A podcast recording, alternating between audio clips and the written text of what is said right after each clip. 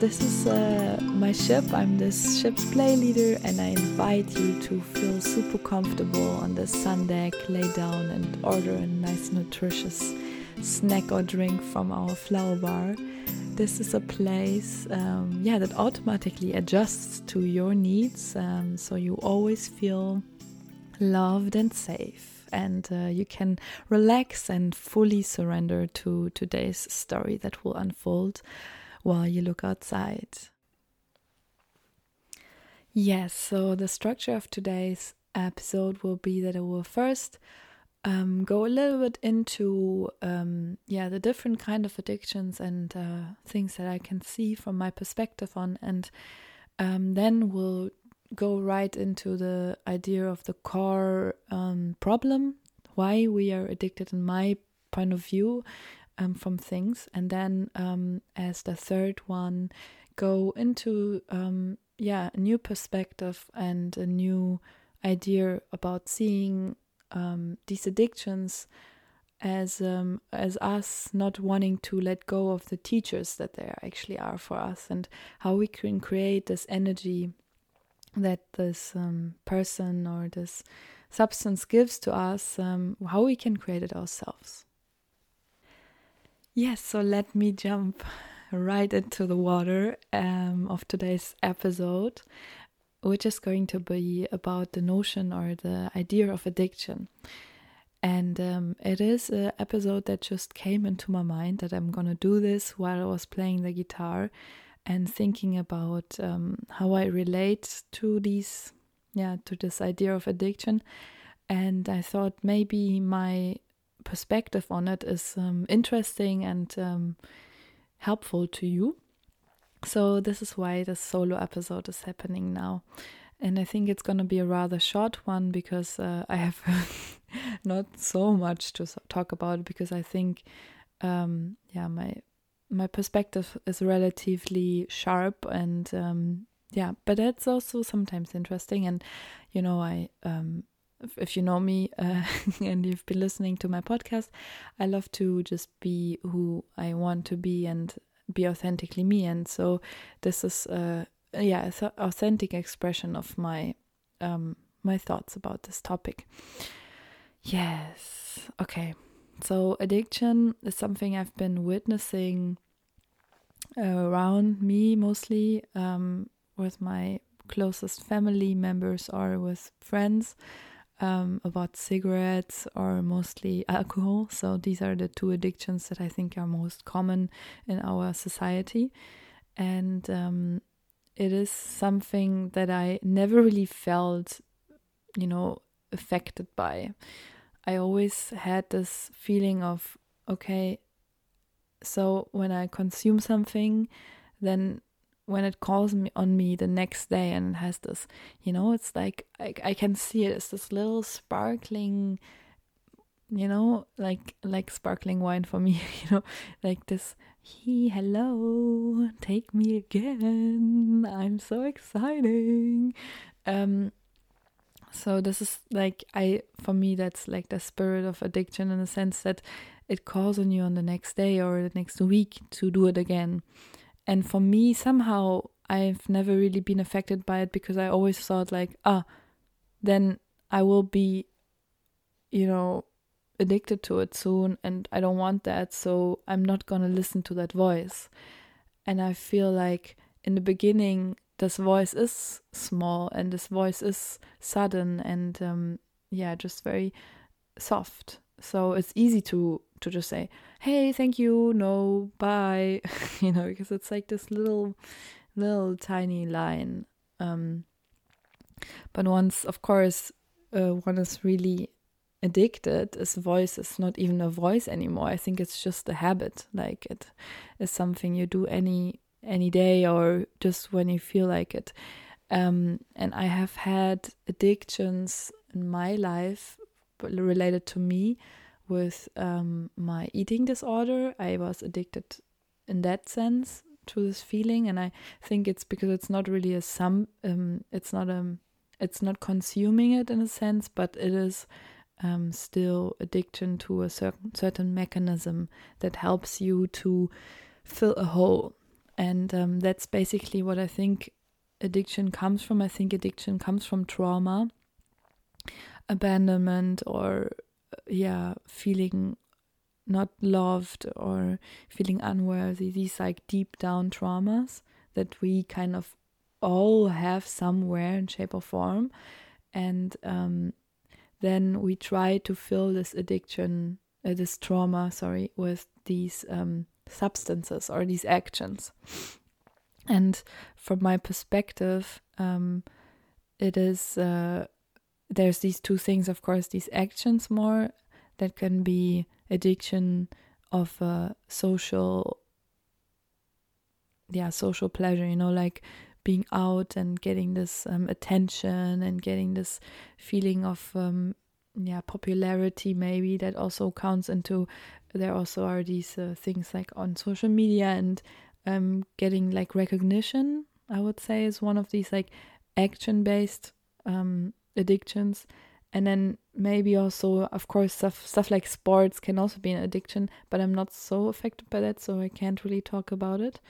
Um, and then of course there's um, like addictions that are related to um, to physical consumable things that can take any shape or form possible. Of course, food is also one, um, which I think because it also related to me is one of the most weirdest one because we need food, but it's really and I'm gonna touch upon that in a second. Um, it's really about the how and when uh, we use it and how we use it. And then, of course, um, the classic ones like alcohol, any kind of chemical drugs or uh, nature related drugs, marijuana, um, and uh, yeah, tobacco.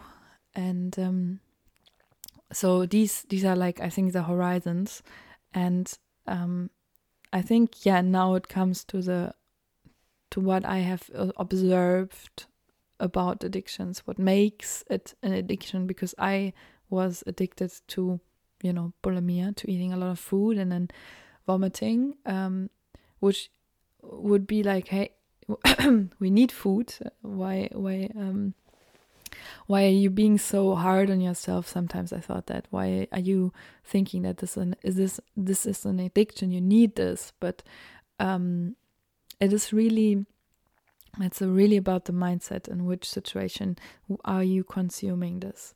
Are you consuming your friends to um, to make you feel worthy and to make you feel like um, there is there's like you know there's something in you when you feel like you're empty do you then go to your friends and consume do you then uh, go and drink or eat to fill up that hole inside of you and I think there it really becomes something that we could call addiction. Because we all need, of course, we all need friends. We all need lo- love and, and affection. It is really, um, from my perspective, uh, the how. Like, what is what is the intention be- behind it? Yeah. So, and when it comes to the substances, I feel like there's also something to say to this because I, through my through my journey with um with yeah also some substances I I consumed, um, I found out that these are all teachers, as well as actually your friends are also teachers in your life, and um, these are all teachers that want to teach you a certain energy vibration i would say. So for example the vibration and the energy of um of alcohol is very is very like in a sense relaxing and unleashing you know? It it kind of makes you you feel a bit more chill and and then relaxed and and a bit more free so I, I guess I would translate that that the spirit of um, alcohol wants to show you that you don't need to always be tense and stressed. So just, yeah, you know, enjoy the moment and relax and celebrate. And then maybe the um, spirit of tobacco wants you to focus more or also to relax in a sense and um, or yeah marijuana wants you to maybe zone out and and um, see the whole picture and all these other spirits in a sense all these teachers um, want to show you something. And i think it's really really really important to know that actually that that they are showing you something is great. And it's also okay to um, to see what they show you right? To to dive into for a bit um, ah okay there's this teacher in my life that maybe wants to show me there are, there's different different uh, states that I can also like exist in myself and I don't necessarily need to be always stressed. I can unleash and just be myself and be very free. So um to just notice that and see that and feel it and um, remember this feeling. And I think there, when it comes to the idea that a teacher is no one you will always need. So, teacher teaches you something for you to then do it alone. And I think this is a crucial part of all these things we call call addiction is that people don't understand that they are one day ready to graduate from their teachers and do it themselves. And in that sense, I mean it in the, in the sense that when I fill this hole always with substance or with um, people, I need to one day understand that I don't need these people, I don't need the substance to fill the hole. I am made to fill this hole and they are just showing me the possibility that it can be filled. And that's great. And then seeing okay it's a teacher it's my teacher. And they are showing me a frequency that I can exist in and that, can, that I can establish myself. And then you're really free. Then you are exactly doing what you're supposed to be doing in the sense of their teachings because no one wants to teach like somebody something and they will never get better at it. Like, how frustrating is that? and how shit is that? Um, yeah, you are having a teacher for you to understand that you can do it yourself and learn it yourself.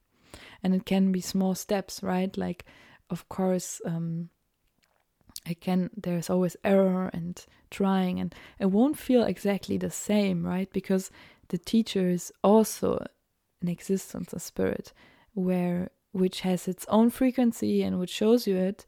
But when you inherit that frequency yourself and you create it inside of yourself alone, it will feel a bit different.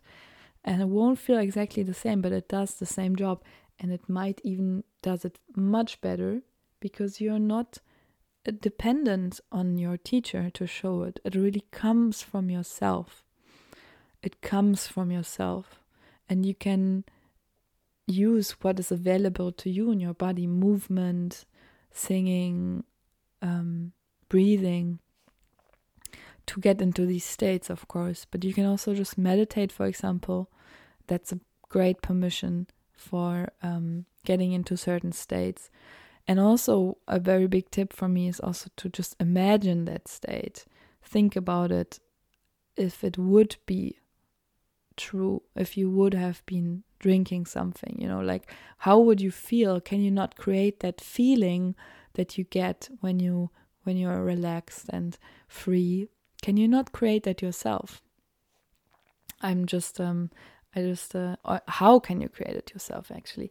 And i just have have had um a very interesting um yes yeah like experiment in my mind that um, when I was studying psychology that we had, um, that they had like four different, you know, um, setups. So the experiment uh, worked like this: there is a alcohol group that gets alcohol, and there is a non-alcohol group that gets a drink without alcohol.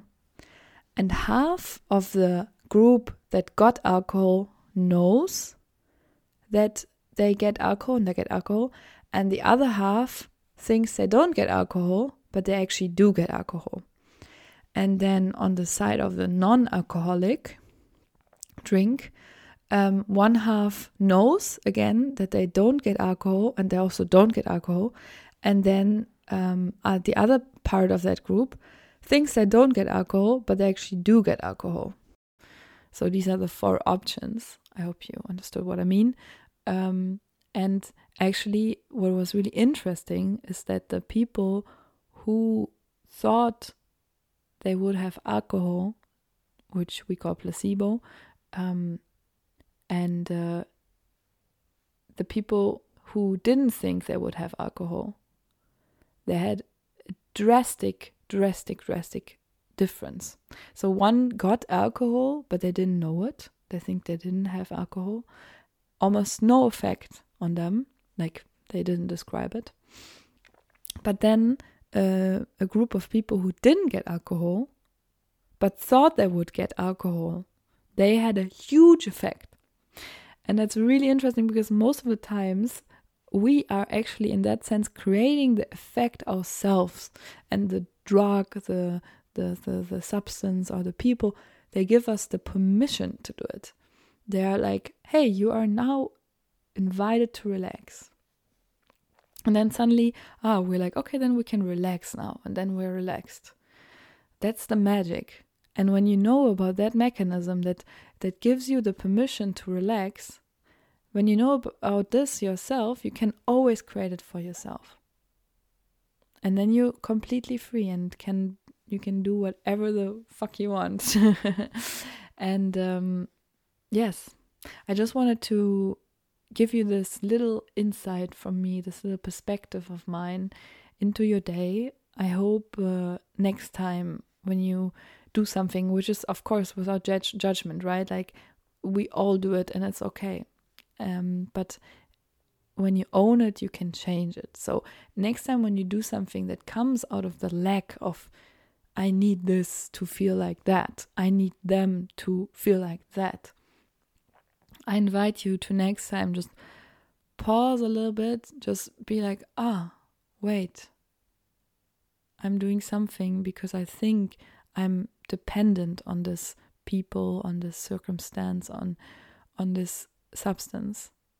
And then just maybe if you want, of course, remember the idea of teachers and that that you're thankful for them, for these people or for um, these the substance to show you a certain state of mind and show you a certain frequency, a cer certain energy, a certain existence, way of existing, certain quality that you thought that you didn't had before, and then try to remember that quality. Try to remember it and bring it into the now and know know it, really know it that when you remember it, then it is there like it's placebo. It is there. You create the effect. You create the effect. And you are allowed to create it yourself. You don't need to dependent to be dependent. You are actually you're supposed to be creating it yourself. That's what the teachers want you to do. They want you to graduate.